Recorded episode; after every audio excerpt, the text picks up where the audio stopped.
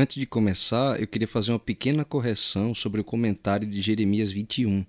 Eu havia dito que o presidente da sinagoga do capítulo 20 foi o mesmo que depois foi atrás de Jeremias, porque aparece tanto no capítulo 20 quanto no 21, Pazur é o nome é, da personagem do capítulo 20 e também do capítulo 21. Só que, na verdade, são duas pessoas diferentes, por incrível que pareça. Eles tinham o mesmo nome, mas eram realmente pessoas distintas. Então, feita a correção, vamos para o episódio de hoje.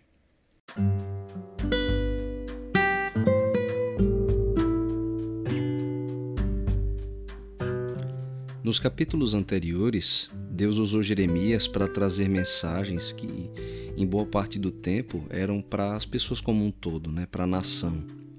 A maioria das mensagens era direcionada para que o povo pudesse ouvir.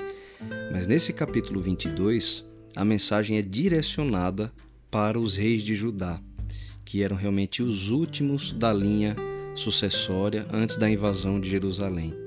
E apesar de toda a destruição já ter sido profetizada como consequências dos seus pecados, inclusive de a guerra já ter iniciado, mais uma vez Deus promete restauração.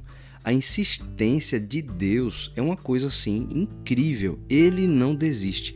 Nesse capítulo 22, Deus promete restaurar os reis de Judá, que eram da linhagem de Davi, se eles se arrependessem e praticassem a justiça. Ele fala assim no versos, nos versos 3 e 4: Assim diz o Senhor: executai o direito e a justiça, e livrai o oprimido das mãos do opressor não oprimais ao estrangeiro, nem ao órfão, nem à viúva, nem façais violência, nem derrameis sangue inocente neste lugar. Porque se deveras cumprirdes esta palavra, entrarão pelas portas desta casa os reis que se assentarão no trono de Davi em carros e montados em cavalos, eles, os seus servos e o seu povo. Então Deus dá, dá para eles uma imagem é, bonita da restauração que ele deseja operar. E por que que Deus ele insiste nessa questão de clamar aqui para os reis e Deus insiste tanto com o povo? Na verdade, há muito tempo Deus havia prometido a Davi que nunca lhe faltaria descendente que fosse rei enquanto eles praticassem a justiça. E é por isso que Deus insiste com os últimos descendentes deles, para que eles voltassem a praticar a justiça, para que Deus pudesse cumprir essa promessa. Centenas de anos depois, o Senhor ainda está honrando o seu compromisso com Davi. Mas infelizmente, os seus descendentes se recusavam terminantemente a ouvir. Josias, que foi um dos descendentes de Davi, antes dessa situação toda acontecer, ele na verdade foi pai e avô desses últimos reis a qual Jeremias se refere. E ele próprio deixou um poderoso testemunho de conversão. É, Josias foi assim um rei excepcional, é um dos, das personagens bíblicas que eu mais admiro em toda a Bíblia.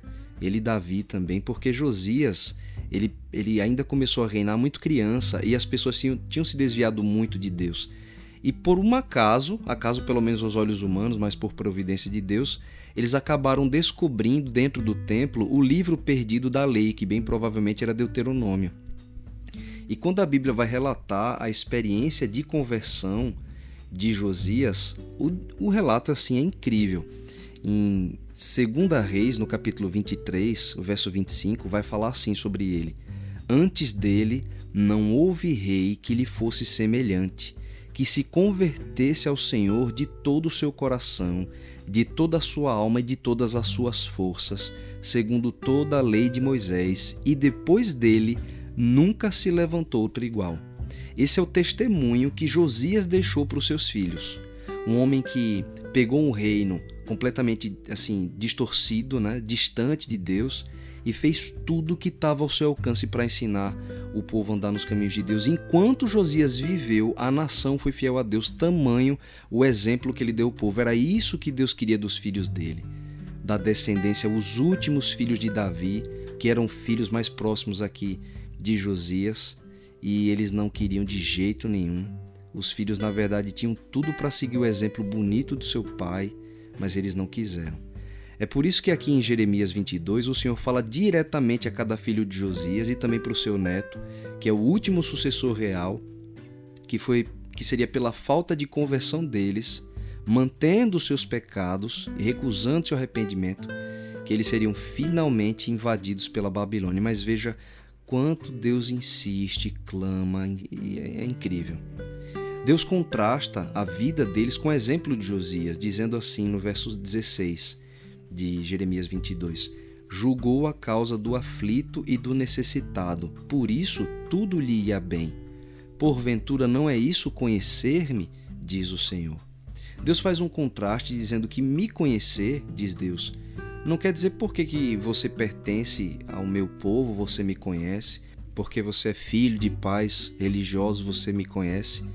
Deus está dizendo que conhecer a Deus nos leva a viver uma vida da prática da justiça, como viveu Josias, né? Josias não viveu uma experiência de conversão só de falar, mas de viver. A prática da justiça, se você prestar atenção, é o que está aqui no centro desse capítulo 22 de Jeremias. Não adiantava ser filho de Josias, que vivia uma experiência tão bonita de conversão, mas não viver como ele. Para Deus, não é o sangue ou a nossa origem, mas as atitudes o que realmente importa.